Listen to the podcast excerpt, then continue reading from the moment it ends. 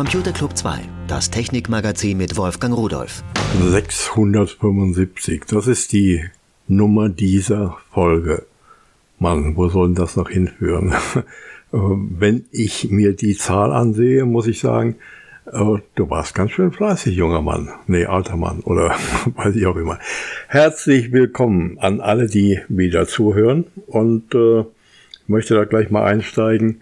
Immer wenn ich hier irgendwelche Probleme berichte, es sind so viele, die mir helfen wollen. Ich finde das unglaublich toll und äh, ja, also zuerst mal kommen wir mal zu diesen Audioformaten. Also, definitiv, es bleibt bei den Formaten so, wie sie im Moment sind.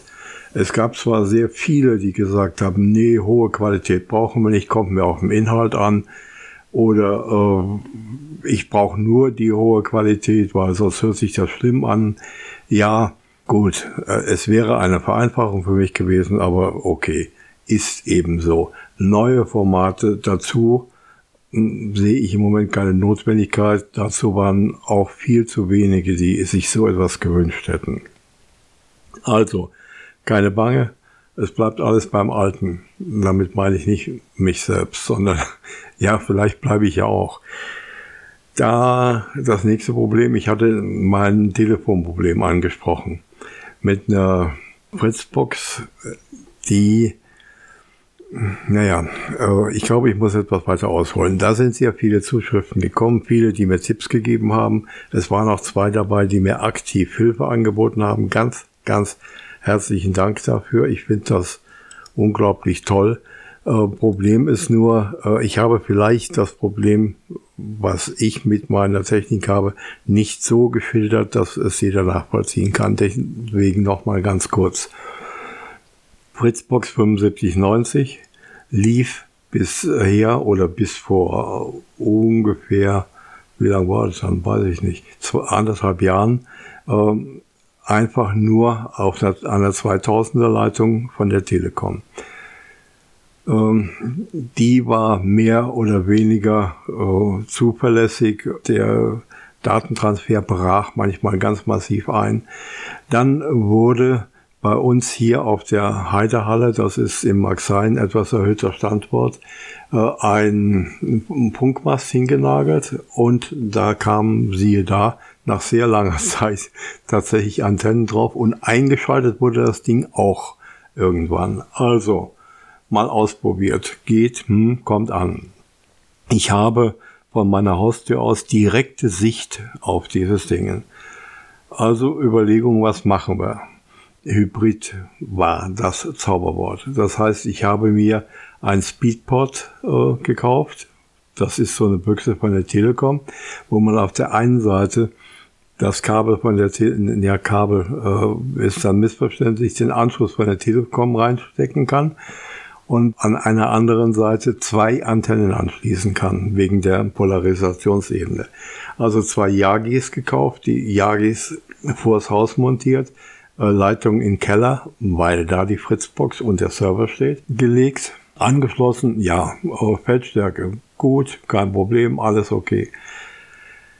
Gut, äh, jetzt äh, ist das Ding natürlich äh, so ein Router, sagen wir mal, ein bisschen armselig ausgestattet, wenn ich von meiner 7590 ausgehe.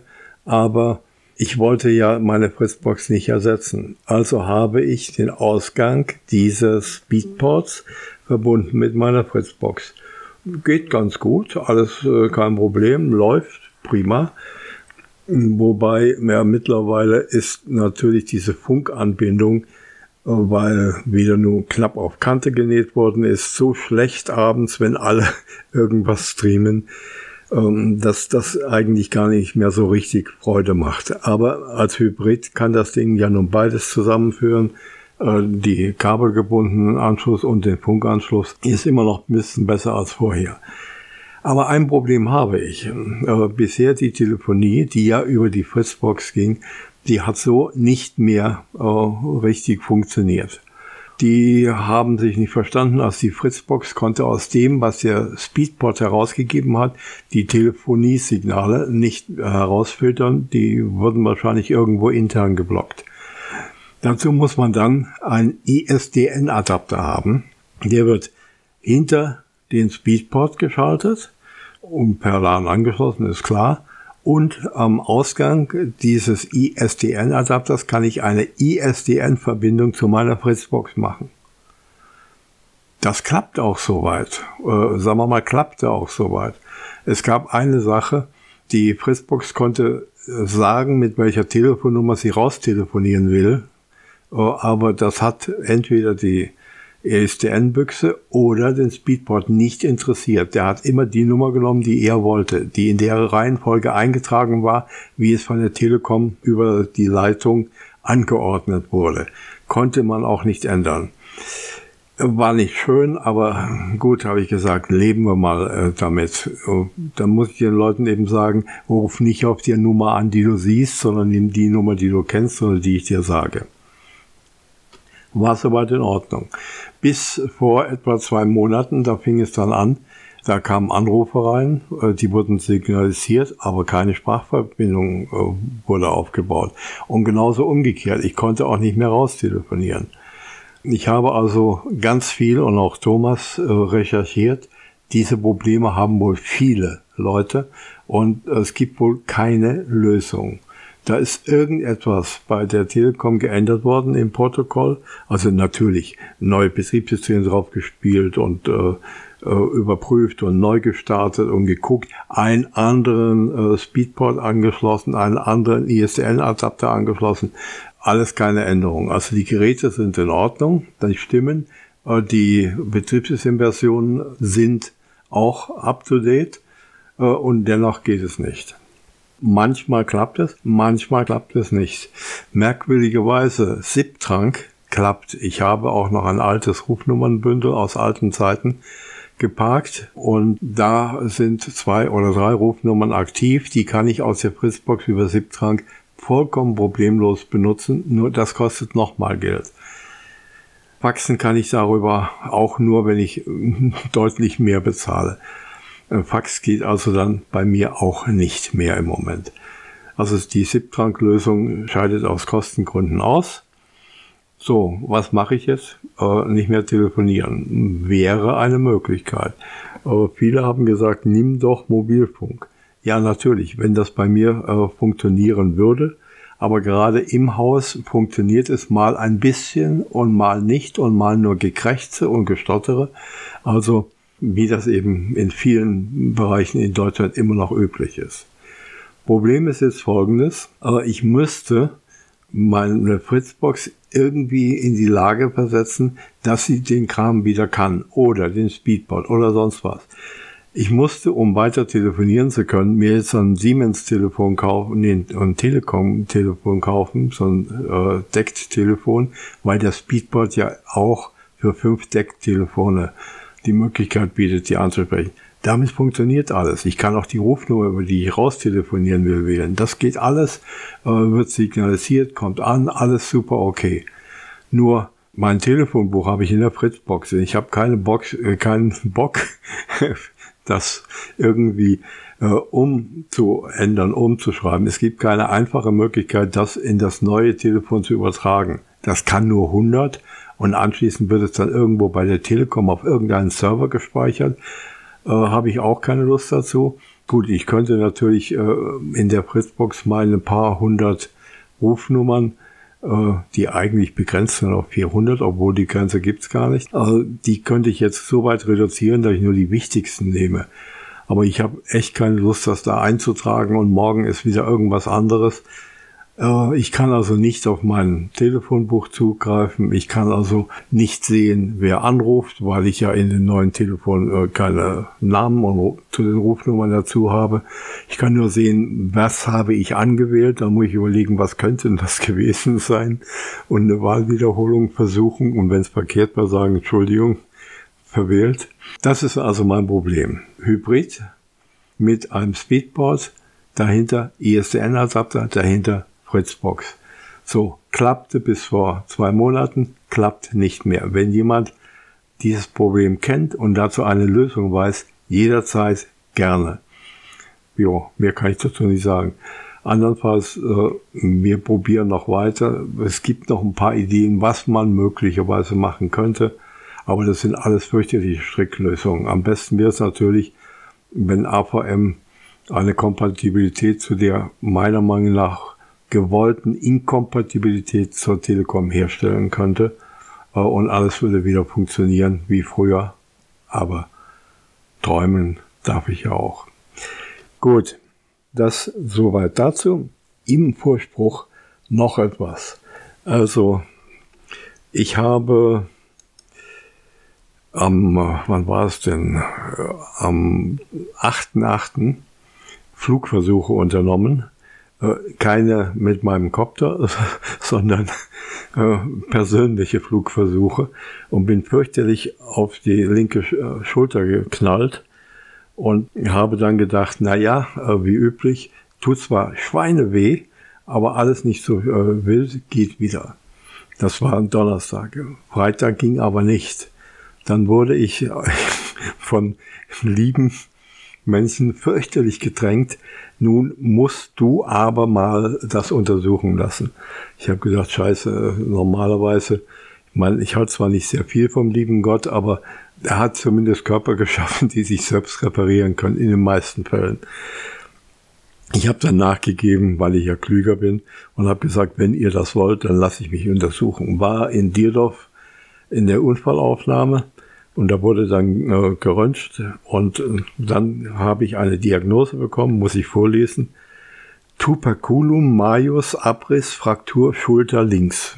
Also äh, Schulter links, da ist oben so ein Knochen dran, wo eine Sehne drüber läuft und äh, so eine Rotationsmanschette heißt das Ding wohl, wo da so ein paar äh, Muskeln angreifen und das Ding ist eben Abriss, so wie es hier steht.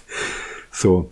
Ich kann den Arm also nicht nach außen bewegen, also so Flugbewegungen wie ein Huhn geht nicht. Ähm, ich kann noch nicht mal wie ein Giggelhuhn fliegen und äh, habe den in einer Schlinge. Erstmal hatte ich so einen Schülerlotsenteil da bekommen. Das haben aber die Dödels im Krankenhaus so eng geschnallt, dass ich zusätzliche Blutergüsse bekommen habe. Wahrscheinlich durch die Schwellung, denn der Arm war unglaublich dick und so weiter da habe ich gedacht, nee, also das äh, muss nicht sein. Ja, äh, ich bin dann, ich sollte mich dann wieder vorstellen. Der Notaufnahmearzt hat seinen Oberarzt angerufen und der Oberarzt hat dem Notaufnahmearzt telefonisch dann gesagt, ich solle mich am 14. wieder vorstellen. Und dann würde der Chefarzt sich das ansehen und würde mit mir darüber sprechen. Äh, aber ich solle bitte nüchtern kommen. Huch, habe ich gedacht. Ich habe gesagt, was soll der Scheiß? Ich sauf doch gar nicht. Äh, wohl wissend, was gemeint war. Aber äh, man, man deutete mir dann an, ja, aber das wäre so, mit dem Gespräch zum Oberarzt, äh, die, die würden dann darauf bestehen. Ich habe gesagt, Kinder, ihr wollt mich doch wohl verscheißern, oder? Äh, nüchtern kommen heißt, ihr plant eine Operation äh, und macht das in der Art hinterfotziger Art und Weise, dass ihr mir sagt, du musst auf dein Frühstück verzichten. Ich sage, nee. Hab gefragt, was ist mit Operation? Ja, müsste Platte rein und Schrauben rein und so weiter. Ich sage, und dann bleiben die ewig da drin. Nein, nein, die würden dann äh, nach zehn Wochen oder sowas wieder rausgemacht. Ich sage, und wie geht das? Ja, äh, Vollnarkose. Ich sage, zweimal. Ja. Ich habe gesagt, ihr könnt mich mal muscheln. Also war das Thema für mich erledigt. Ich nach Hause, habe mich eine Woche lang mit Schmerzen da rumgequält und obwohl ich eigentlich keine Schmerztabletten nehme, aber da musste es dann sein. Und dann äh, bin ich am kommenden Montag, da war nämlich mein Knochendoktor wieder aus dem Urlaub zurück dahin, haben das erzählt, der hat nochmal geröntgt, hat gesagt, na ja, gut, ähm, Operation wolltest du nicht. Ich sag, nee, äh, den Scheiß will ich nicht sagte, ja, äh, musst du zwölf Wochen Zeit haben, äh, dann äh, könnte das eigentlich wieder so wie vorher sein, aber schwer heben und tragen darfst du dann immer noch nicht. Ich sag gut, okay. Und Schmerzen, ja, sagt er, musst du mitleben. Hat mir nochmal Schmerztabletten aufgeschrieben. Hat mir auch schon eine Verordnung gegeben für Krankengymnastik. Dann bin ich wieder nach Hause, habe meinen Physiotherapeuten angerufen, den kenne ich seit 20 Jahren der ist dann sogar zu mir nach Hause gekommen, hat sich das angesehen, hat mir ein paar Übungen gezeigt, hat gesagt, also Im Moment würde ich da noch nichts machen. Erstmal muss der Bluterguss raus, erstmal muss die Schwellung raus. Der Oberarm war doppelt so dick wie sonst. Und hat mir gesagt, also hier so eng einschnallen und so, das bringt nichts. Mit der Schlaufe ist das besser. Also habe ich mir dieses Schülerlosenset in die Mülltonne geworfen und habe mir dann eine, äh, selbst eine Schlaufe gebastelt, die ich auch in der Höhe so verstellen kann, wie ich will. Ich heb gerade meinen Arm mir ein bisschen hoch, deswegen äh, spreche ich gequetscht, weil es immer noch weh tut. Aber so heben äh, am Bauch entlang kann ich schon, nur nach außen nicht. Und damit komme ich einigermaßen zurecht. Ich merke von Tag zu Tag ganz kleine Verbesserungen und ich bewege den Arm und ich mache meine Übungen, wie der äh, Physiotherapeut mir gezeigt hat. Und ich werde ab übernächster Woche dann auch äh, Krankengymnastik anfangen. Also alles super gut. Problem ist nur, ich bin eingeschränkt. Für jemand, der immer zwei Arme hatte und jetzt nur alles mit einem Arm machen muss und dummerweise immer wieder versucht, den anderen zu benutzen und dann kommt wieder der böse Schmerz und sagt, nee, darfst du nicht, ist das eine deutliche Einschränkung. Naja, als Rechtshänder kann ich mir wenigstens noch den Hintern selbst abputzen, aber schon Hose anziehen ist beschwerlich. Und wenn was runterbücken kann ich mich auch nicht, weil der Arm dann in eine Lage gerät, äh, wo ich den Schmerz nicht mehr aushalten kann. Es, ich bin also deutlich eingeschränkt, sitze auf meinem Sessel, habe das Mikrofon vor der Nase und erzähle vor mich hin, weil äh, ihr habt's verdient. Ich bekomme immer so viel Zuspruch und so viel Zuschriften, wenn ich irgendetwas sage, da will ich nicht einfach sagen, nee, jetzt bin ich krank, jetzt mache ich nichts mehr. Ich bin ja nicht aufs Maul gefallen. Das wäre ja ganz schlimm. Also das nur mal zur äh, Situation, zur aktuellen. Ähm, wir haben heute Dienstag, den 29. August. Da ich aber ein paar andere medizinische Probleme noch äh, bereinigen muss, muss ich so früh diesen Audiocast dieses Mal aufnehmen, weil äh, morgen, übermorgen wird es zeitlich eng und ab Freitag, Samstag geht's gar nicht mehr. Also mache ich es heute. Das Video, was jetzt am Samstag online gehen soll von mir, da hat Thomas mir angeboten, ich mache das, ich springe für dich ein. Thomas hat also ein Video produziert ich bin dieses Mal raus aus diesem 14-tägigen Rhythmuswechsel. Kann man das so sagen? Ja, ich glaube schon. Und äh, werde einmal von ihm übersprungen, weil äh, es geht nicht. Ich kann am Moderationstisch den Arm nicht heben und selbst auflegen ist sehr, sehr schwierig. Ich habe es probiert, ist also nicht drin. Thomas ist so lieb und macht das, aber naja, so ist er eben. Das nächste Mal hoffe ich, dass ich dann wieder meinen eigenen Kram da erzählen kann. Zumindest Dinge, wo ich nicht schwer heben muss. Ich stelle mir da schon ein paar Sachen vor, die ganz nett sein könnten. Ich will mal wieder was über Taschenrechner machen, über den DM42 zum Beispiel, den besten Taschenrechner der Welt oder sowas. Aber das überlege ich mir noch die nächsten Tage. Das zur aktuellen Situation. Und dann habe ich natürlich viel Zeit gehabt zu lesen.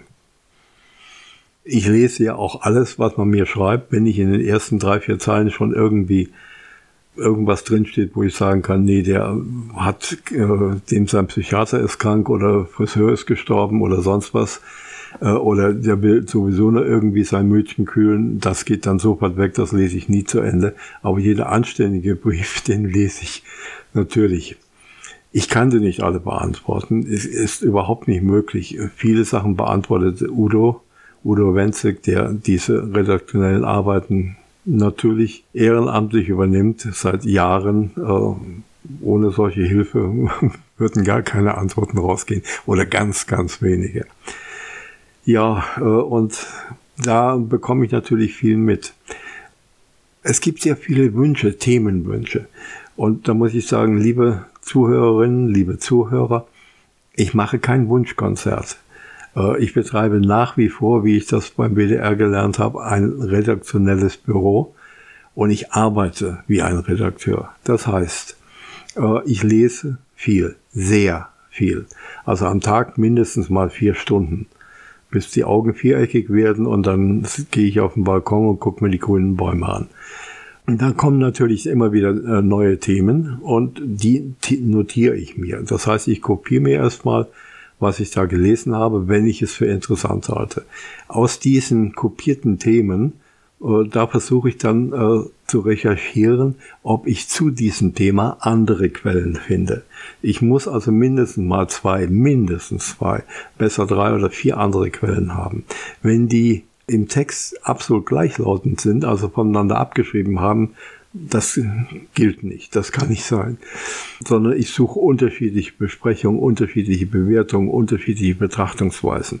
Daraus, wenn die seriös sind, wenn ich sie dann noch für interessant halte, wenn ich sie mich auch selbst noch interessieren, äh, kommen sie dann auf die Themenliste und nachdem ich das alles gelesen und inhaliert habe, werde ich dann auch frei darüber berichten.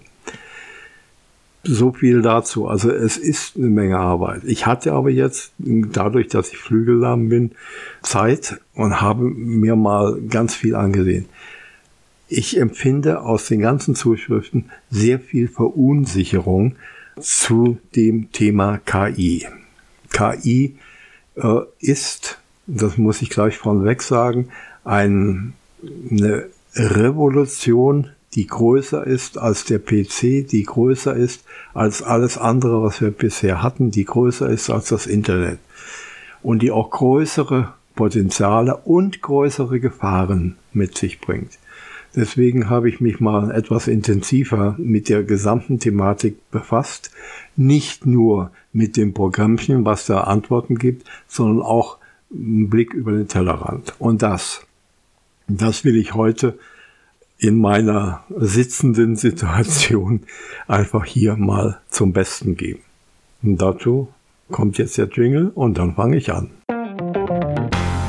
Der zweischneidige Pfad der künstlichen Intelligenz. Technische Meilensteine und gesellschaftliche Herausforderungen. So möchte ich mal titeln. Also heute wir sind ja ein Technologie-Audiocast, möchte ich in dieser Episode, so nenne ich sie mal, einen Blick auf dieses immer noch brandaktuelle und vor allen Dingen vielschichtige Thema werfen, was durch die Medien getrieben wird, täglich. Die künftige Entwicklung der künstlichen Intelligenz und ihre gesellschaftlichen Auswirkungen, die möchte ich betrachten. Es steht viel auf dem Spiel von der Automatisierung unseres Alltags bis hin zu ethischen Fragestellungen, die das Fundament unserer Gesellschaft berühren werden und verändern werden. Aber kommen wir erstmal dazu, zu der Frage, was ist KI? Bevor wir da tief eintauchen, möchte ich mm, mal denjenigen, der sich noch nicht so intensiv damit befasst hat, versuchen zu erklären oder die Möglichkeit geben zu verstehen, was künstliche Intelligenz ist. Also künstliche Intelligenz ist ein Teilbereich der Informatik, der sich darauf konzentriert, Maschinen und Software so zu entwickeln, dass sie Aufgaben erledigen können, die normalerweise menschliche Intelligenz erfordern würden. Das kann alles sein. Von Spracherkennung über Bildanalyse bis hin zu komplexen Datenanalysen. Man unterscheidet daher zwischen schwacher KI, die nur ein bestimmtes Aufgabenfeld äh, bearbeitet, und starker KI. Das ist die Fähigkeit, generelle Intelligenz auf dem Niveau eines Menschen zu erreichen. Erreicht auf dem Niveau eines Menschen äh, hat das noch keine KI, die im Moment auf dem Markt ist. Aber ich sehe schon, dass es bald soweit sein wird, vielleicht sogar den Menschen überflügeln wird, weil das Wissen viel größer ist, sein kann von KI und demzufolge auch die Schlussfolgerungen und äh, die äh, gesamte Beurteilung einer Situation auf einer ganz anderen Basis basieren kann als der beschränkten menschlichen Vorstellungs- und äh, Speicher Kapazität. Ein Überblick nochmal, was ich machen will. Also ich werde in diesem Audio eine Reise durch verschiedene Facetten der KI-Entwicklung unternehmen und beginne mit den technologischen Entwicklungen, die die KI vorantreiben. Und dann schauen wir uns die Hardware und Algorithmen an, die diesen Fortschritt beschleunigt haben und weiterhin beschleunigen werden. Anschließend möchte ich die gesellschaftlichen Auswirkungen der KI etwas betrachten und befasse mich mit ethischen Herausforderungen, die sich daraus ergeben. Schließlich äh, werfe ich noch einen Blick auf die zukünftigen Herausforderungen und Möglichkeiten, die die KI bietet. Ich kann nur sagen, also lehnt euch zurück, genießt diese tiefführende Auseinandersetzung mit künstlicher Intelligenz, die nicht immer bierernst ist, aber ernst gemeint ist. Kommen wir mal zu der Hardware und der Skalierbarkeit.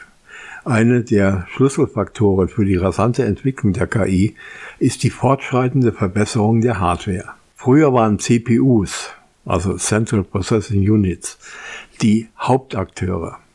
Aber ihre architektonischen Beschränkungen führen dazu, dass GPUs, das sind die Graphic Processing Units, immer mehr an Bedeutung gewonnen haben, insbesondere in der Deep Learning Forschung.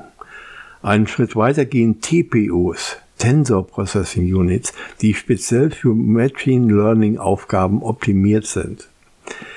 Ein weiteres wesentliches Thema ist die Energieeffizienz. Datacenter verbrauchen eine erhebliche Menge an Energie und hier ist die KI sowohl ein Problem wie auch ein Teil der Lösung. Durch Optimierung der Algorithmen und Verbesserung der Energieeffizienz der Hardware kann der Energieverbrauch deutlich gesenkt werden. Und letztendlich führen äh, so spannende Bereiche der Quantencomputer, die vor der Tür stehen, auch dazu, dass KI künftig, obwohl die Quantencomputer, muss man sagen, heute noch in den Kinder- oder vielleicht sogar Babyschuhen stecken, aber dennoch wird künftig die KI durch diese Rechnertechnologie in einem explosiven Maße wachsen, wie wir uns heute noch nicht vorstellen können.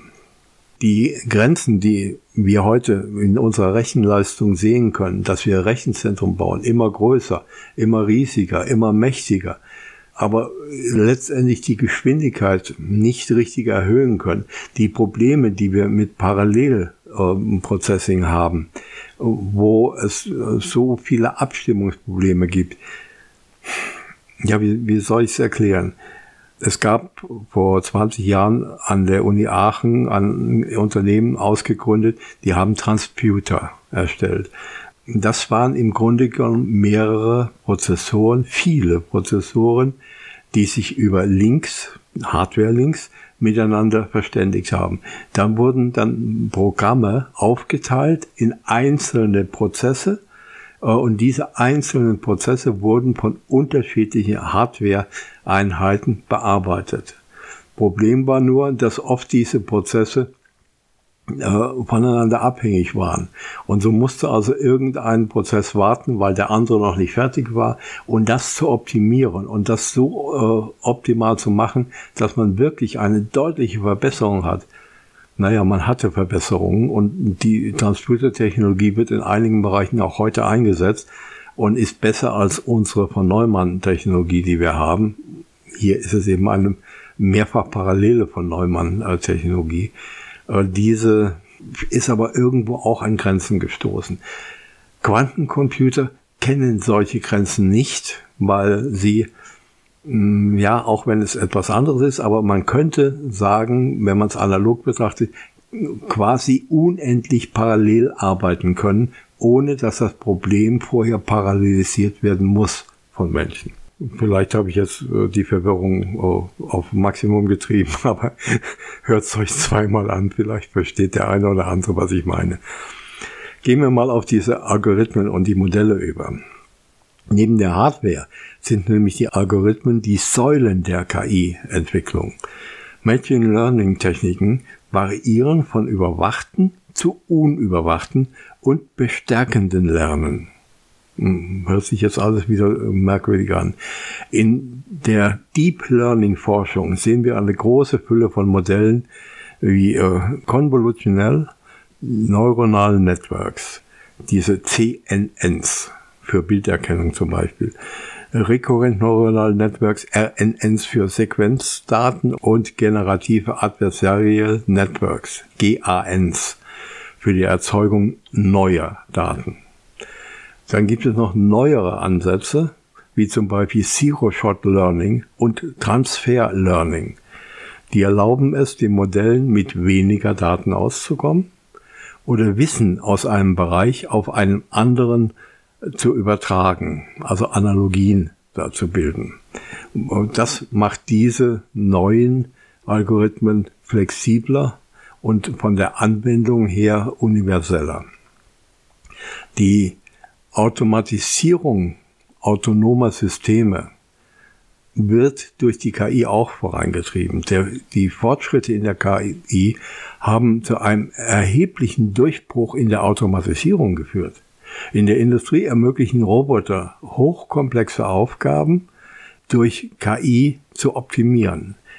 Im Verkehrssektor, das hören wir fast täglich, stehen autonome Fahrzeuge kurz vor dem Durchbruch in den Massenmarkt. Das ist also noch nicht so, dass man im Auto sagt, mach dies, mach das und er macht es so wie ein Mensch. Die sind eben noch nicht intelligent. Das ist eben KI und keine Intelligenz, sondern das ist etwas, was versucht so zu tun, als wäre es eine menschliche Intelligenz. Noch.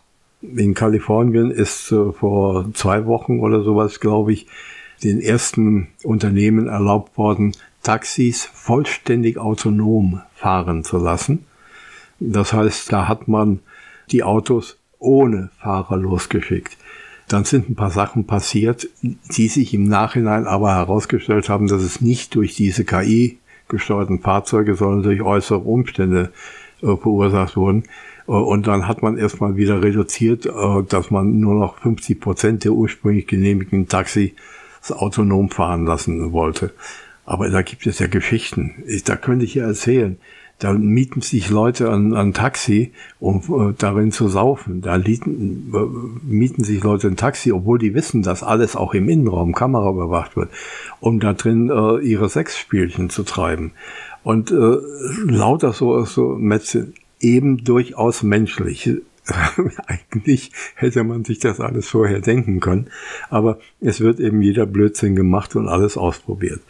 So, aber da fahren diese Taxis schon autonom. Das wird auch zu uns kommen. In zwei oder drei Jahren werden auch bei uns die ersten Fahrzeuge autonom fahren können. Gut, ab und zu fährt eben mal so ein Auto an die Seite und sagt, blöck, blöck, ich kann nicht mehr. Äh, und dann kommt, muss eben dann ein Mensch angefahren kommen. Aber die Pläne der Hersteller, der Kfz-Hersteller für diesen speziellen Bereich, die sind mittlerweile so weit, die haben ihre Autos, die ohne Pedalwerk und ohne Lenkrad und ohne Knöpfchen einfach nur Transportbehälter sind. Der Rest ist elektronisch. Und das werden unsere Autos sein, die in zehn Jahren über die Straße fahren. Nicht, wenn wir sagen, ich habe noch meinen alten BMW, äh, den äh, TI äh, 2002 und den werde ich noch weiterfahren, weil ich Spaß dran habe. Gut, Leute, die Spaß daran haben, werden das weitermachen.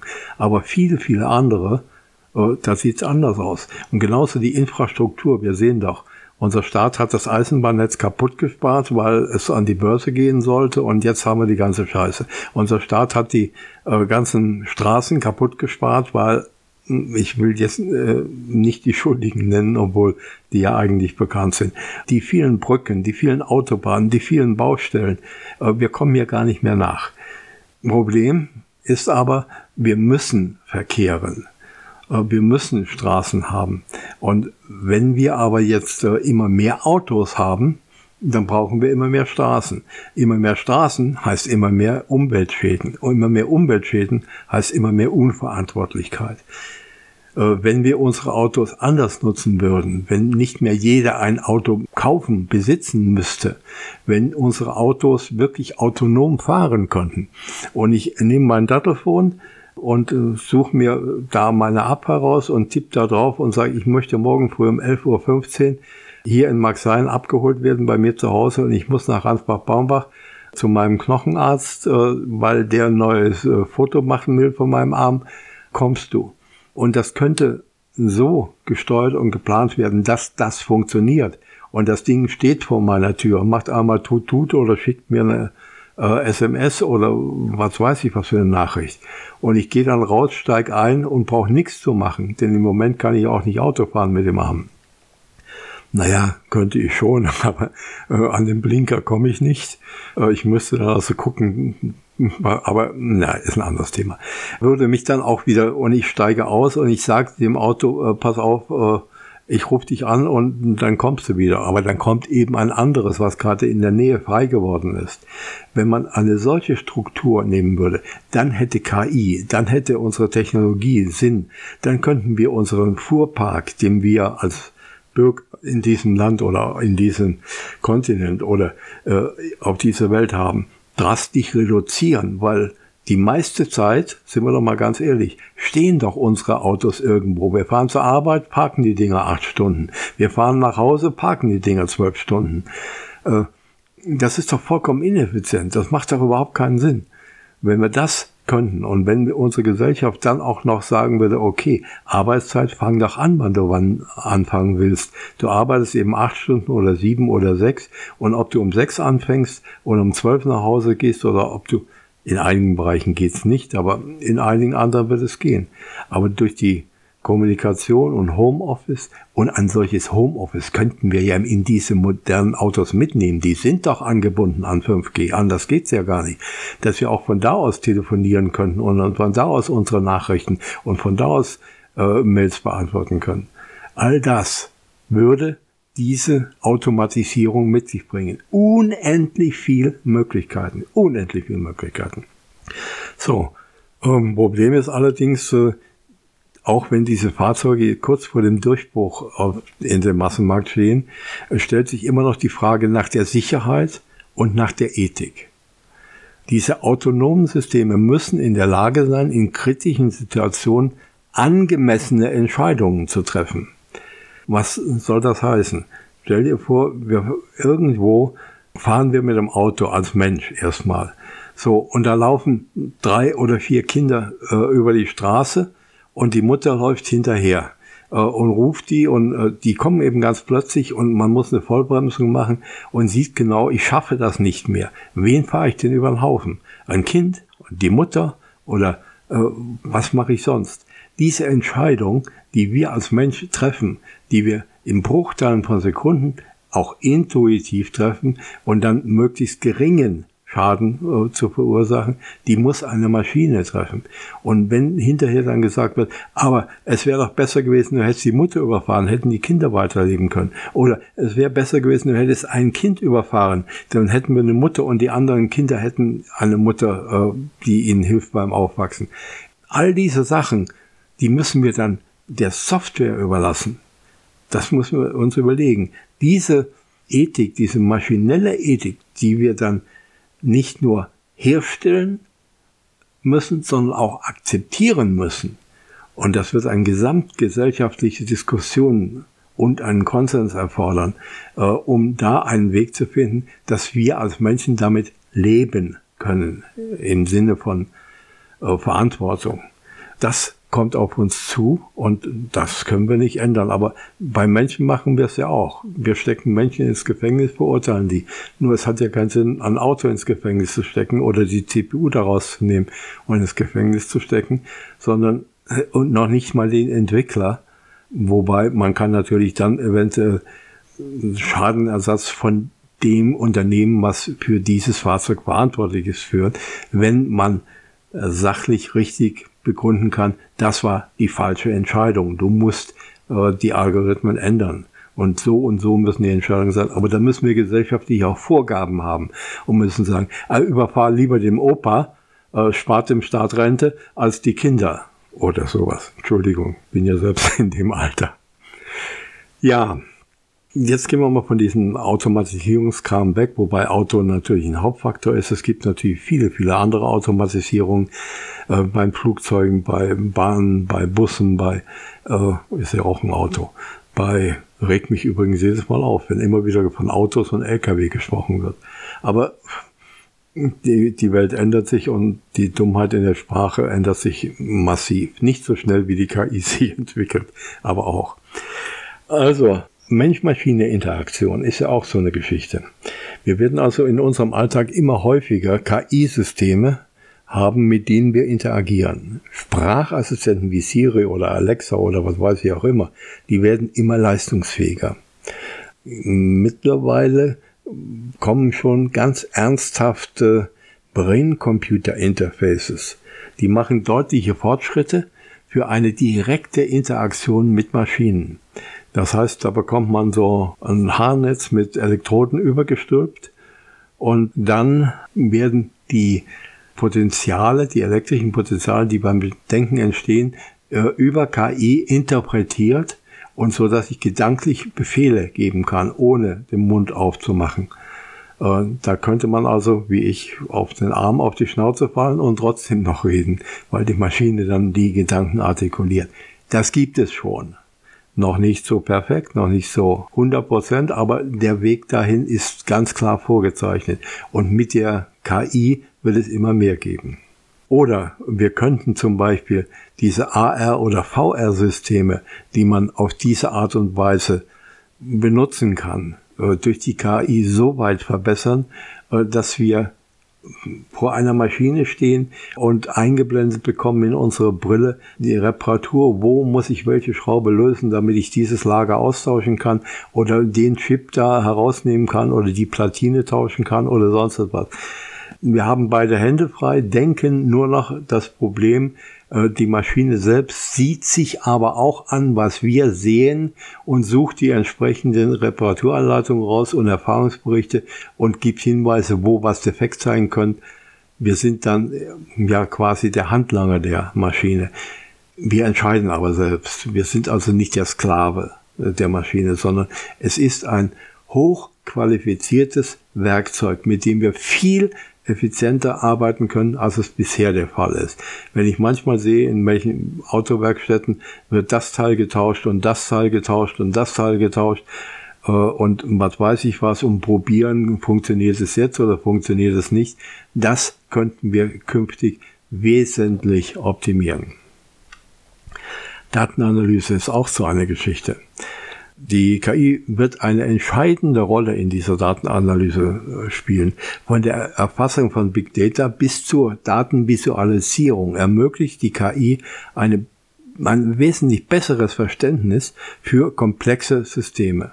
Auch in der Wissenschaft, von der Astronomie bis zur Medizin über unendlich viele Gebiete wird KI eingesetzt und künftig massiv eingesetzt werden um Daten zu analysieren und Erkenntnisse zu gewinnen, die früher unmöglich waren. Also auch hier müssen wir uns darauf vorbereiten, dass es einen deutlichen Wechsel gibt zu einem ja, Werkzeug, überall steht KI drauf, welches uns helfen wird, Probleme, die wir bisher hatten, bei Wartung von Maschinen, bei Erkennen von äh, Asteroiden zum Beispiel, bei medizinischen Problemen, bei Operationen, überall da wird der, heute sagt man der Roboter, wird die KI uns helfen, wesentlich optimaler, ressourcenschonender und ja, weniger invasiv Operationen durchführen zu können. Wir hatten ja schon die äh, Hardware und die Skalierbarkeit, aber äh, wir müssen uns äh, darüber im Klaren sein, dass in der Welt der KI-Entwicklung spezialisierte Hardware-Komponenten von zentraler Bedeutung sein werden. CPUs äh, waren bisher das ja, Rückgrat der Computerarchitektur. Aber ihre Grenzen in Bezug auf Parallelität und spezialisierte Instruktionen haben wir eben besprochen haben die Tür für die GPUs geöffnet. Und diese werden aber künftig zunehmend für Matrix-Operationen und andere spezialisierte Aufgaben eingesetzt. In neuronalen Netzen werden sie sehr häufig vorkommen. TPUs gehen noch einen Schritt weiter und bieten spezialisierte Silicium-Designs, die auf Maschinenlernen, insbesondere auf TensorFlow zugeschnitten sind. Die Energieeffizienz, dieser äh, kritische Faktor, äh, was ich angesprochen habe in den Rechenzentren, äh, die ja rund um die Uhr laufen, äh, sie haben massive ökologische Auswirkungen. Das sollte man nicht vernachlässigen. Äh, so Rechenzentren, die verbrauchen Strom wie irgendeine Kleinstadt. Was dabei manchmal rauskommt, sind eben gezielte Werbeprospekte für den Einzelnen. Hier wird es also mit der KI zu ganz speziellen Hard- und Softwareoptimierungen kommen, die den Energieverbrauch drastisch reduzieren. Drastisch heißt nicht um die Hälfte, sondern irgendwo man spricht heute davon, dass man den Energieverbrauch auf 30 oder 20 Prozent senken könnte. Theoretisch, vielleicht Wunschdenken, aber es ist eben denkbar. Hardware- und Softwareoptimierung gehört aber wohl dazu. So, und dann, was wir auch schon hatten, die Quanteninformatik, Quantencomputer, da sind wir zwar im Moment äh, noch mit sehr hohen Leistungen dran, aber nur um das Umfeld zu schaffen, um äh, die Quantencomputer äh, denen ein Bett zu geben, in dem sie arbeiten können. Auch das wird sich künftig wieder komplett ändern. Und wenn wir die Prinzipien der Quantenmechanik nutzen, um unsere Probleme zu lösen, dann ist auch die Zeitdauer für die Problemlösung so kurz, dass es äh, ja energetisch kaum noch äh, zu Buche schlägt. Unsere klassischen Computer werden das nicht erreichen können. Das ist ein Auslaufmodell, egal wie groß diese Dinger sind, egal wie schnell die sind, egal wie viele Milliarden die gekostet haben. Da ist nichts mehr. Aber auf der anderen Seite müssen wir natürlich auch überlegen, dass neue Herausforderungen auf uns zukommen. Die äh, Stabilisierung von Qubits und zum Beispiel äh, die Entwicklung quantensicherer Kryptographie. Durch diese immense Rechenleistung und die neue Art zu rechnen, die mit den Quantencomputern möglich sein wird, und wenn da die KI draufgesetzt wird, dann können wir unsere gesamten Verschlüsselungsmethoden, die wir im Moment haben, in die Tonne treten, weil die innerhalb von ja, Bruchteilen von Sekunden nahezu alle jedenfalls geknackt sein könnten. Wir müssen also neue Verschlüsselungsverfahren und Methoden entwickeln, aber die deuten sich auch an. Es wird eine andere Art von Verschlüsselung und Sicherung geben. Ja. Also das maschinelle Lernen, das ist ohne Zweifel ein Herzstück der modernen KI. Die Vielfalt der Algorithmen und Ansätze, die es heute gibt, ist beeindruckend, unüberschaubar. Überwachtes Lernen ist der Goldstandard für viele Anwendungen. Aber unüberwachtes, bestärkendes Lernen öffnet uns Türen zu neuen Möglichkeiten und Anwendungen von der Erkundung unbekannter Umgebungen bis zur Generierung kreativer Inhalte. Hier meine ich jetzt wirklich kreativ. Also das, was eigentlich bisher den Menschen vorbehalten war. Deep Learning hat das Feld revolutioniert. Die Flexibilität und Anpassungsfähigkeit von neuronalen Netzwerken haben zu Durchbrüchen in einer Vielzahl von Anwendungen geführt. CNNs dominieren die Bilderkennung, während RNNs und ihre Varianten wie LSTMs in der Analyse von Zeitreihen und natürlicher Sprache nützlich sind. Wir sind heute in der Lage, mit unserer Technologie noch mit hohem Aufwand, aber doch natürliche Sprache nahezu so gut zu erkennen wie ein natürliches Wesen, also wie Menschen zum Beispiel. Bilder zu erkennen, mittlerweile besser und präziser mit höherer Auflösung äh, und schneller als wir Menschen. Und natürlich, zu der natürlichen Sprache gehören auch alle möglichen Laute und Geräusche, die wir haben. Äh, da wir das jetzt können und da wir dann darauf sind, neue Leistungsfähigkeiten in einer bisher nicht denkbaren äh, Qualität zu schaffen, gibt es einen ganz neuen spannenden Bereich, das Meta-Lernen. Weil es dort nur wieder. Bei dem Modell Meta-Lernen werden Modelle darauf trainiert, den Lernprozess selbst zu optimieren. Äh, dazu gehört das, was ich am Anfang sagte, dieses Zero-Shot und Few-Shot-Learning die es diesen Modellen ermöglichen, mit extrem wenigen Beispielsdaten auszukommen. Und äh, die ersten Ansätze sind sehr, sehr vielversprechend. Wir schreiben ja heute Programme, äh, die in der KI zum Einsatz kommen, äh, mit dem mh, diese Systeme selbst lernen können. Und das ist dann der nächste Schritt, dass diese äh, Modelle lernen, wie sie lernen und diese Lernprozess selbst verbessern können. Das heißt also effizienter lernen können diese Effizienz selbst weiter steigern können. Kann natürlich auch Angst machen, ja, wenn diese Dinger dann irgendwie lernen in einer Art und Weise, wie wir sie nicht mehr verstehen. Also Sachen gab es ja schon. Wie sieht es mit dem Arbeitsmarkt aus? Die Auswirkungen der KI auf den Arbeitsmarkt sind enorm und zweischneidig. Während einerseits neue Arbeitsplätze in hochtechnologischen Bereichen entstehen, steht andererseits eine Vielzahl von Berufen vor dem Risiko der Automatisierung.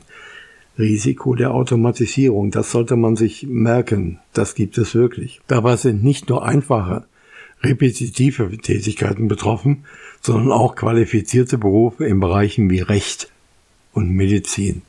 Also auch die Rechtsprechung wird von den immensen Datenmengen, die einer KI zur Verfügung steht, überrollt werden. Und wer sich dann nicht damit befasst als Rechtsgelehrter, Rechtsanwalt, Staatsanwalt, Richter und sich nicht dieser Modelle bedient und nicht in der Lage ist abzuschätzen, ob die gegebenen Antworten dieser Modelle tatsächlich richtig sind, auch das ist ja eine neue Fähigkeit. Wir müssen ja überprüfen, stimmt das eigentlich, was dieses Ding mir sagt? Kann das richtig sein? Kann das wahr sein?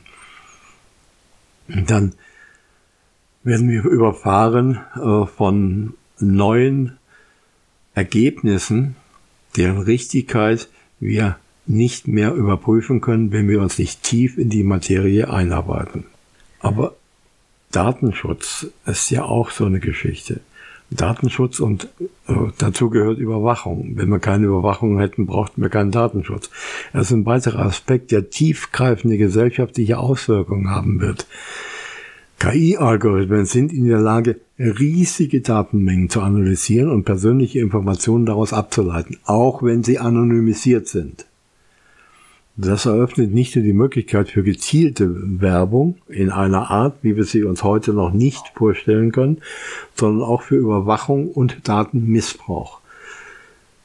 Das heißt, hier müsste auch massiv aufgerüstet werden, auch mit KI, dass wir Datenüberwachung und Datenmissbrauch erkennen können.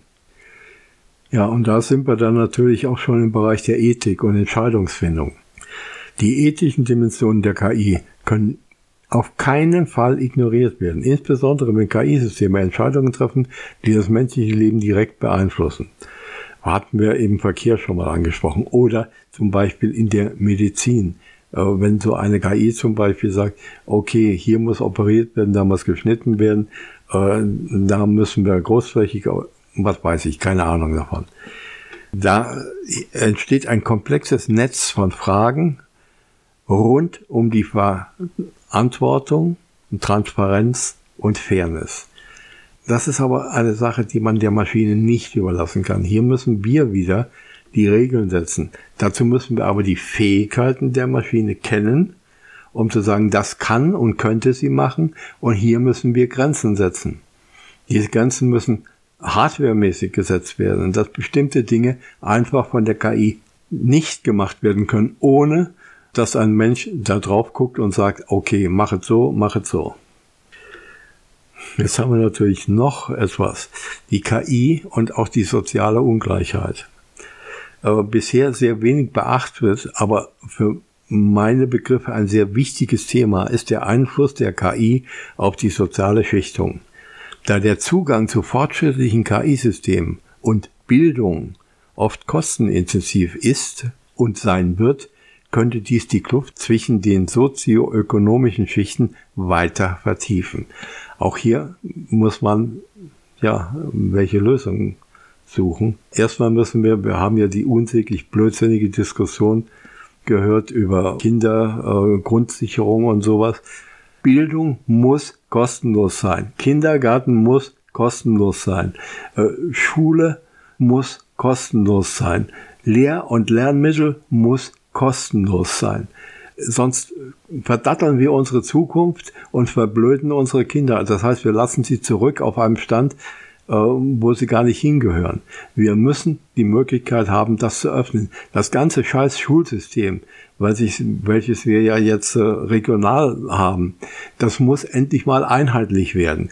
Und wir müssen ein offenes Schulsystem haben, dass die Kinder sich von Anfang an entwickeln können in die Richtung, in der ihre Veranlagung angelegt ist. Und das muss gefördert werden. Nicht feste Klassen, sondern Fachbereiche. Natürlich sollte ein Grundwissen vorhanden sein. Die sollen schreiben, lesen, rechnen können und noch so ein paar Sachen. Aber der Rest, der muss individuell sein. Es müssen individuelle Gruppen sein. Da kann dann natürlich auch Teilmengen haben, ja? dass der eine eben gern singt und äh, gern Mathe macht und der andere gern äh, Deutsch hat und Medizin und so. Aber das muss irgendwo so offen sein, dass wir nicht mehr den Zwang haben, hier gibt es Aufgaben, die musst du lösen, sondern die müssen einfach unterstützt werden. Was würde es für einen Sinn machen? Stell dir mal vor, du hast ein Rad drin und die Lehrer sind diejenigen, die die äh, Radfahrer anschieben und die würden die in eine Richtung schieben, wo die gar nicht fahren wollen. Es muss doch einheitlich sein. Die Lehrer müssen in die Richtung schieben, in der die Kinder auch fahren wollen, weil sie eben da die Veranlagung haben. Nur das ist natürlich noch ein größerer Prozess. Und wenn ich mir heute ansehe, da wird gut 100 Milliarden für äh, Bundeswehr. Es war ja notwendig, weil die kaputt gespart worden ist und viele andere Bereiche. Aber warum nicht einfach mal 100 Milliarden für Bildung? Alle Schulen sanieren, alle Schulen mit der Technik ausstatten, die notwendig ist, damit die Kinder in der Zukunft auch existieren können, damit sie lernen können, damit sie Zugriff haben auf alle Informationen, die da sind. Und dann Prüfungen sollte man auch individuell machen. Nicht nach einem festen Raster, alle müssen das Gleiche wissen, ist doch vollkommener Scheiß sondern jeder muss nach seinen speziellen Fähigkeiten geprüft werden. Dass das eine riesen Voraus äh, Verantwortung und Aufgabe ist, ist ganz klar. Aber als Gesellschaft müssen wir uns weiterentwickeln, sonst können wir die komplexe technologische Entwicklung hauptsächlich in der KI künftig nicht mehr beherrschen. Das muss von klein auf so angelegt werden. Umwelt ist natürlich auch ein Problem. Das haben wir schon ein paar Mal so jetzt äh, angesprochen. Die ökologischen Fußabdrücke der riesigen Datenzentren für KI-Modelle, die sind also ja im Moment noch unverantwortlich. Es ist so, dass Forschung und Entwicklung in äh, Richtung energieeffizienter Hardware und Algorithmen von entscheidender Bedeutung sein werden, wie schnell diese Entwicklung vorangetrieben werden kann.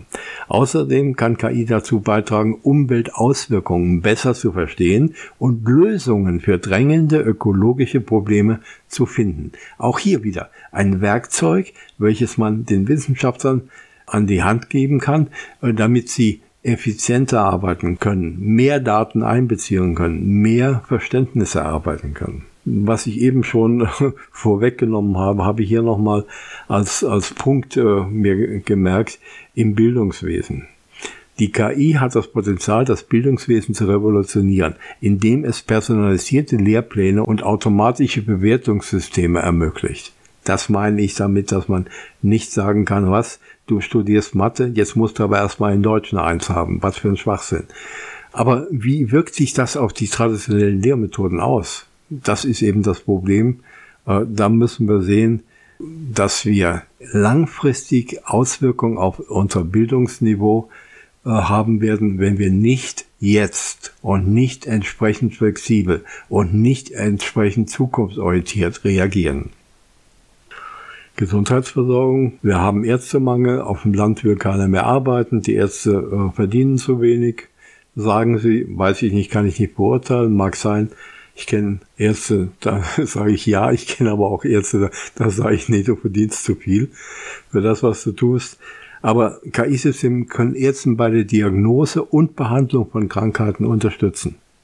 Die ethischen Bedenken sind aber enorm und einschließlich Fragen der Patientenvertraulichkeit und der Qualität der durch KI geschützten Diagnosen und Therapieempfehlungen. Hier muss der Arzt sich qualifizieren. Hier muss er sagen, okay KI, was du mir da erzählt hast, das ist ja äh, ein Verdauungsendprodukt. So können wir das nicht machen. Und muss recherchieren und nachfragen und neue Modelle erstellen, bis er vielleicht dann auch in Absprache mit seinen Kollegen gesagt hat, okay, das ist jetzt das Optimale. Oft wird es aber, oder in der Regel wird es so sein, dass die KI ihm erstmal die Möglichkeit gibt, darüber nachzudenken und zu entscheiden, aufgrund einer riesigen Datenbasis. Und was immer bei allen neuen Entwicklungen ist, das ist Rüstung. Also einmal die internationale Wettbewerbsfähigkeit und der KI Rüstungswettlauf, denn KI ist eine Waffe. Die weltweite Konkurrenz in der KI-Entwicklung könnte einen neuen Typ von Rüstungswettlauf auslösen. Wie stellen wir sicher, dass KI verantwortungsvoll zum Wohl der Menschheit entwickelt wird, anstatt als Waffe in geopolitischen Konflikten? Wir haben heute schon äh, solche Waffen, die selbst entscheiden können. Gut, meistens sitzt irgendwo jemand mit dem Arsch im Trocknen, steuert irgendeine Drohne und bringt damit Menschen um. Oder vielleicht auch nur Maschinen oder sonst was oder Munitionslager. Sind immer Menschen betroffen, okay. Äh, aber äh, was wäre, wenn, und das ist zu erwarten und ist auch schon, naja, ich möchte nicht aus dem Nähkästchen plaudern, äh, geplant. Künftig wird zum Beispiel ein Pilot in einem Kampfjet nicht nur seinen Kampfjet steuern, sondern auch äh, eine Horde, Horde von Drohnen, die er an Bord hat und die er äh, ausklinken kann und die er ebenfalls steuern wird und muss. Eine riesige Herausforderung. Und zum großen Teil werden die von KI gesteuert und er gibt ihnen eine Aufgabe und sagt, jetzt mach mal.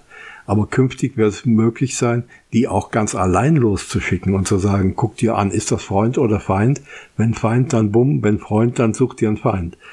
Ähm, das hört sich platt an, aber genau das wird es eben geben. Genau dahin marschiert diese Technologie im militärischen Bereich. Und die Militärs stecken da Geld rein. Alles heimlich, sehr heimlich. Und es gibt Entwicklungen. Ja gut, ich darf eigentlich nicht darüber sprechen. Ich will es auch nicht machen. Aber die sind mehr als erschreckend. Kommen wir zu was Schöneren. KI und Kunst. KI bietet in der Kunst ganz, ganz neue Horizonte. Von der Erstellung von Musik äh, bis zur Malerei haben KI-Modelle ja bereits gezeigt, dass sie kreative Aufgaben übernehmen können. Das wird künftig noch potenziert werden. Was bedeutet das für die menschliche Kreativität und welche Bedeutung hat es für die Kunst allgemein? Äh, ja, das bedeutet, dass wir wahrscheinlich Komponisten, es wird sicherlich einige geben, die überleben, die gut sind, äh, die Masse äh, wird wahrscheinlich, die so, so Alltagsgebrauchmusik macht, nicht mehr benötigt werden. Das, das, das sage ich meiner KI, machst du mir Lied, machst du mir Text, Melodie und so weiter äh, und gut ist, malst du mir ein Bild oder was auch immer. Oder ich sag meiner KI, druckst du mir bitte eine Statue oder äh, so und so und so. Kunst wird also Konkurrenz bekommen von künstlicher Intelligenz. Und viele Menschen werden nicht entscheiden können, ist das jetzt von einer Software erdacht oder ist das von einem Menschen erdacht? Nur ganz herausragende Künstler werden da noch darüber stehen können. Lassen wir mal noch mal einen Schlenker machen, weil das gehört vielleicht nicht direkt zur Kunst. Aber Radio Helgoland. Auf Helgoland gibt es ein Radio. Oh, wen überrascht? Ja, viele Helgoländer, weil es gab ja lange Zeit kein Radio. Wie funktioniert das Radio? Da ist ein kreativer Mensch hingegangen, der sammelt per Software aus dem Internet Informationen, Nachrichten, sortiert die, ordnet die ein, gleicht die ab, formuliert die um, sammelt Wetterdaten. Und diese Sachen gibt er einer Sprachsoftware. Und diese Sprachsoftware wird auf einen Sender gegeben. Und 24 Stunden am Tag sendet dieses Radio Helgoland. Das ist ein Mensch, der guckt, ob seine Software das richtig macht. Und sonst macht er nichts mehr. Wie viele Radiosender, die das dann mit Werbung verbremen werden, äh, wird es denn in Zukunft dann geben? Jede Furz und Feuerstein kann dann, so wie heute jeder einen Audiocast oder einen Videocast machen kann, wird dann jeder sein Radio machen können. Im Internet wohl erstmal und hat nichts mehr zu tun. Macht das einmal, holt sich irgendeine Software, die gibt es mittlerweile zum großen Teil schon kostenfrei und setzt die auf und sagt ihm, was interessant ist. Der will politische Themen haben, der will Sport haben, der will das haben und lässt sein Radio dann einfach laufen. Und wenn er dann da die Werbung reinschummelt, äh, dann kann er sogar noch Geld kassieren von den äh, Werbetreibenden. Das ist die Zukunft. Ich kann heute schon Videos produzieren, quasi echt, mit virtuellen Schauspielern. wo die Software nicht nur den Schauspieler in einer nahezu natürlichen, wir sehen es ja bei vielen Spielen, dass es äh, so etwas gibt, obwohl es da noch unterentwickelt ist teilweise, äh, nicht nur den Schauspieler optisch darstellt, sondern auch sprechen lässt, wo eine Handlung von einer KI erzeugt worden ist und dann übergibt man dieses Drehbuch an andere Systeme und die erstellen dann den Schauspieler aus der Textbeschreibung äh, und lassen ihn die Texte aus dem Drehbuch sprechen. Und dann kommt der fertige Film raus. Ich garantiere, in fünf Jahren haben wir den ersten voll synthetischen Film, wo kein Mensch mehr irgendeinen Gedanken dran verschwenden musste, außer Software zusammenzuknoten und zu sagen, machst du Film. Das heißt also, diese Branche, Schauspieler, einfache Schauspieler, Komparsen und so weiter, da läutet auch das Totenglöckchen. Da wird es natürlich noch Schauspieler geben und Zuschauer, die sagen, aber ich möchte den sehen oder den sehen. Wenn der ein Copyright auf seine Visage hat, dann wird die KI das nicht nachmachen dürfen, jedenfalls derjenige, der sie betreibt. Aber ob es das gibt, weiß ich nicht. Ich kann ja heute irgendwelche Gesichter nachmachen. Da ist kein Copyright drauf. Da ist kein Urheberrecht. Wer hat ein Urheberrecht auf sein Gesicht? Äh, ja. Da kommt etwas auf uns zu, was wir noch nicht absehen können. Und selbst wenn ich jetzt ganz viele Aspekte gestreift habe, ich habe sie nur gestreift. Die sind alle riesengroß und sie werden alle schneller wachsen, als wir uns umsehen können. Und ich kann nur jeden raten, lest euch alles durch, saugt diese Informationen auf. Wir müssen alle wissen, was kommt. Wir müssen wissen, was geht. Wir müssen wissen, wo können wir hinters Licht geführt werden. Wir müssen wissen, welche Gefahren kommen auf uns zu. Und wir müssen dann auch Druck machen auf unsere Politiker, dass sie nicht nur auf ihre Geldbörse äh, schauen, sondern vielleicht auch mal Politik für die Menschen machen. Denn von Menschen sind sie viel zu weit entfernt. Als zusammenfassend möchte ich nur sagen, die Auswirkung der KI, die ist sowohl beängstigend, sehr beängstigend, wie auch inspirierend. Es liegt an uns, wie wir die richtige Richtung wählen, wie wir diese mächtige Technologie nutzen und welche ethischen und sozialen Richtlinien, die wir dafür festlegen und wie wir sicherstellen, dass diese Festlegungen auch eingehalten werden. So, alle Zuhörer, alle, die nicht erschöpft sind, ihr solltet euch zurücklehnen. Ich habe es am Anfang gesagt.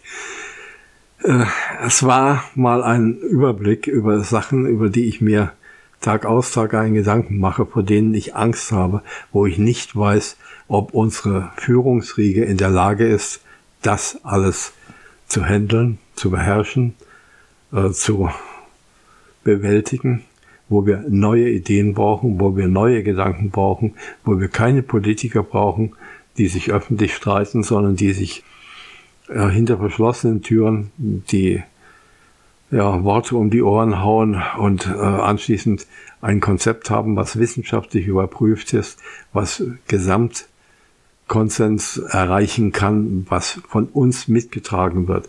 Das heißt, wir müssen sagen, was wir wollen. Und die nächste Wahl, ich habe Angst davor. Ich weiß nicht, was ich wählen soll.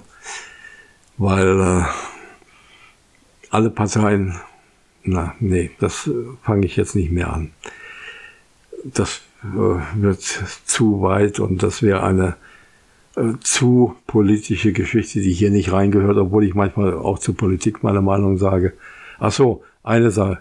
Äh, wusste der eigentlich, dass eine mh, mm, bekannte grüne Politikerin, die äh, monatlich nicht nur ihr Salär abkassiert, sondern allein für äh, Schminken und äh, Kleidung und äh, Friseur und den ganzen Kram, also für die äußere Erscheinung, 4000 Euro extra bekommt, nur damit sie uns mit ihrer schönen Visage hinters Licht führen kann. Ich finde, das ist unglaublich. Ich finde, das ist unverschämt, dass man diesen Menschen, die eigentlich genug verdienen, noch das Geld so in den Arsch steckt. Nee, äh, da sieht man es ja nicht. Nein, ins Gesicht schmiert. Äh, ich wollte es nur mal gesagt haben. Es ist unglaublich. So, auch wenn es nicht glaubt, ist auch unglaublich. Ich mache jetzt Schluss.